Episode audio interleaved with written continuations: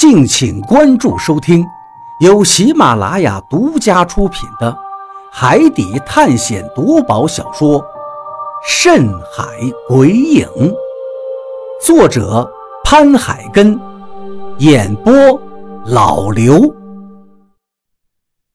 第一百二十七章，凌迟。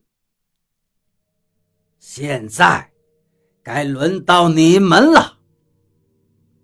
比利走到我们面前，拍了拍手上的灰尘，嘴角露出一抹冷笑：“你他妈的想干什么？”张广川又惊又恐，带着愤怒的质问道。比利阴着脸冷笑一下，他把手枪别进了腰带中，然后从小腿里抽出一把匕首，拿在手里，一边把玩着。一边似笑非笑地看着我们，干什么？这个问题问得好，我得好好想想，怎样才能让你们生不如死。先切掉手跟脚，让你们慢慢的失血死去。哦，no no no，这样死的还是太快了。对了。我听说你们中国古代有一种残酷的刑罚，叫做凌迟。要不，我们就来玩一玩你们祖宗留下来的这个游戏吧。一听这个话，我们三个人顿时脸色唰的一下就白了。我愤怒地骂道：“比利，你他妈的要杀就杀！”你要是折磨我们，我们就算做鬼也不会放过你的。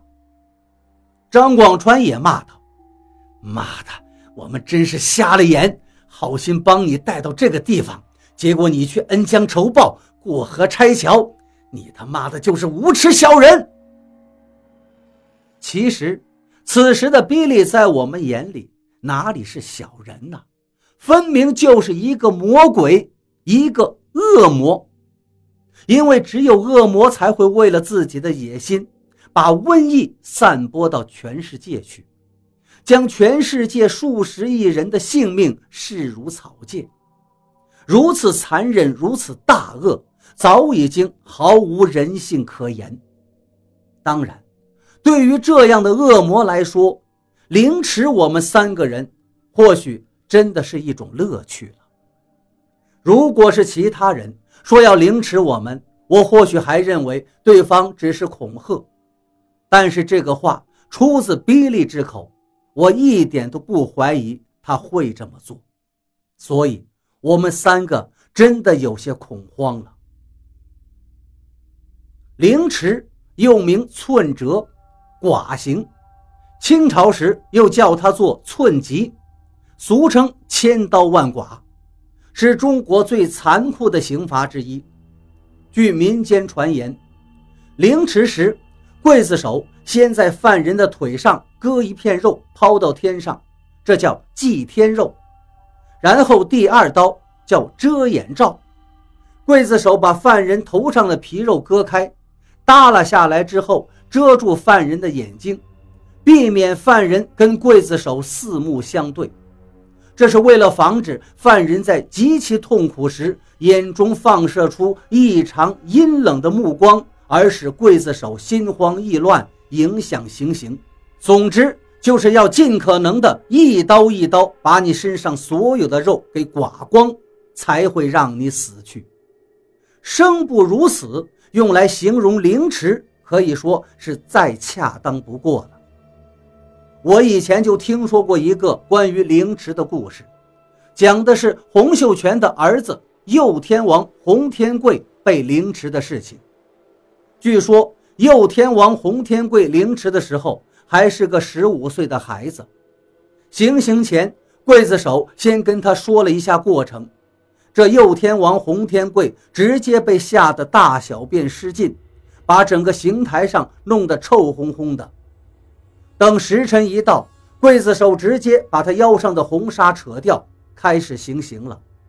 他第一步是先割取了他大腿上的一片肉，斜着把皮肉一块切下来，然后拎着这片肉沿着刑台转了一圈，当做就是祭天。右天王被割了肉，肯定疼，就一直的叫唤。另一个刽子手用刷子在一个小罐子里蘸了一点什么东西，右天王的伤口立刻就不流血了。那应该是一种能止血的油，但是它不止疼。刽子手的第二刀割在了他的额头上，顺着刀口往下一拉，皮就把右天王的眼睛遮住了。这样，右天王就不能跟刽子手有眼神交流。之后，两个刽子手一左一右站在他旁边，开始从他的胸口割肉。割下来的肉只有指甲那么大。刽子手每割下来一小块，就会展示给台底下的老百姓们。展示完了之后，把肉就摔到刑场上，会有专门的人负责再捡起来。这些肉在结束之后，还会被卖给当地的百姓，因为民间有个偏方。说这种肉用瓦罐烘干可以治疗疥疮。刚开始这右天王还会疼得直叫唤，到后来可能已经没力气了，认命了，也就安静下来。期间还会给他喝一点稀粥，不让他立刻死掉。胸前割完之后，开始割大腿，前面割完之后再割后面。行刑从中午开始，一直到下午日落。最后一刀才终于落到了心脏上，在心脏上割下的肉叫心头肉，这最后一刀也叫夺魂刀。整个过程一共用了一千零三刀。之后，他的身体主干又被砍成了八段，然后再把他的头砍下来挂起来示众，行刑过程这才全部结束。再之后就是卖肉的事儿了。这个故事虽说是听别人说的，但是仅这样听着已经让人头皮发麻。若是亲眼所见的话，那更是不敢想象行刑现场有多残忍。总之，这就是中国古代的凌迟，手段之残忍恶毒，恐怖如斯。话说，比利见我们咒骂他，并不生气，反而笑了起来。你们想死的痛快，哈哈哈！不过我偏不会让你们随愿的。对了，忘了告诉你们，这都是因为之前你们想害死我的原因，要不然说不定我并不会这样对待你们，而最多只是把你们留在这座岛上而已。说到这儿，比利又好像突然想起来了什么。对了。好像你们祖宗流传下来的凌迟，是要保证犯人在行刑时不会因为出血而死，所以，雷博士，这个你最在行了，对吧？比利转头望向了李博士，李博士一听这话，顿时愣住了，然后脸色变得刷白，猛地摇头道：“老板。”这个我这个我干不了啊！没用的东西。比利鄙视了一句道：“我没让你动手，这么爽的事情自然轮不到你。我只是要你告诉我，等一下我用刀割哪里不会碰到大动脉就 OK 了。”李博士张了张嘴，一副欲言又止的模样。似乎是想劝说几句，不过估计也没敢，所以就不再说话了。你们敢？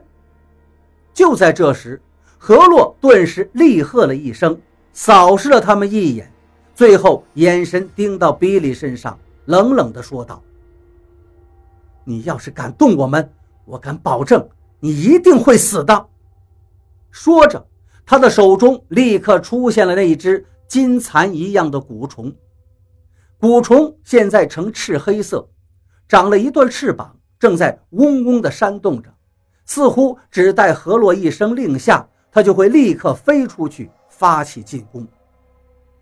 看到他手中的那只蛊虫，我知道何洛这个话不是危言耸听，他的蛊虫到底有多厉害，之前我跟张广川都是见识过的，所以我知道他说让比利死，那比利就一定会死。不过，比利却并没有见识过何洛施展蛊术的厉害，所以见到何洛居然现在还敢如此嚣张，他顿时愣住了，一脸的诧异。他刚才说什么？要我死？是他说错了，还是我听错了？比利装出一副很吃惊的样子，张着手，转头问身边的几个人。雷森他们几个则哈哈大笑，显然也觉得何洛这纯粹是在危言耸听，因为在他们眼里，我们这一回是彻底死定了，绝无反抗的能力。怎么还敢威胁比利呢？要么是在说胡话，要么就是被吓傻了。这，这是蛊虫！就在比利他们一脸鄙夷地嘲笑我们的时候，一旁的李博士看着河洛掌心的小虫子，双眼猛地一阵收缩，大惊失色。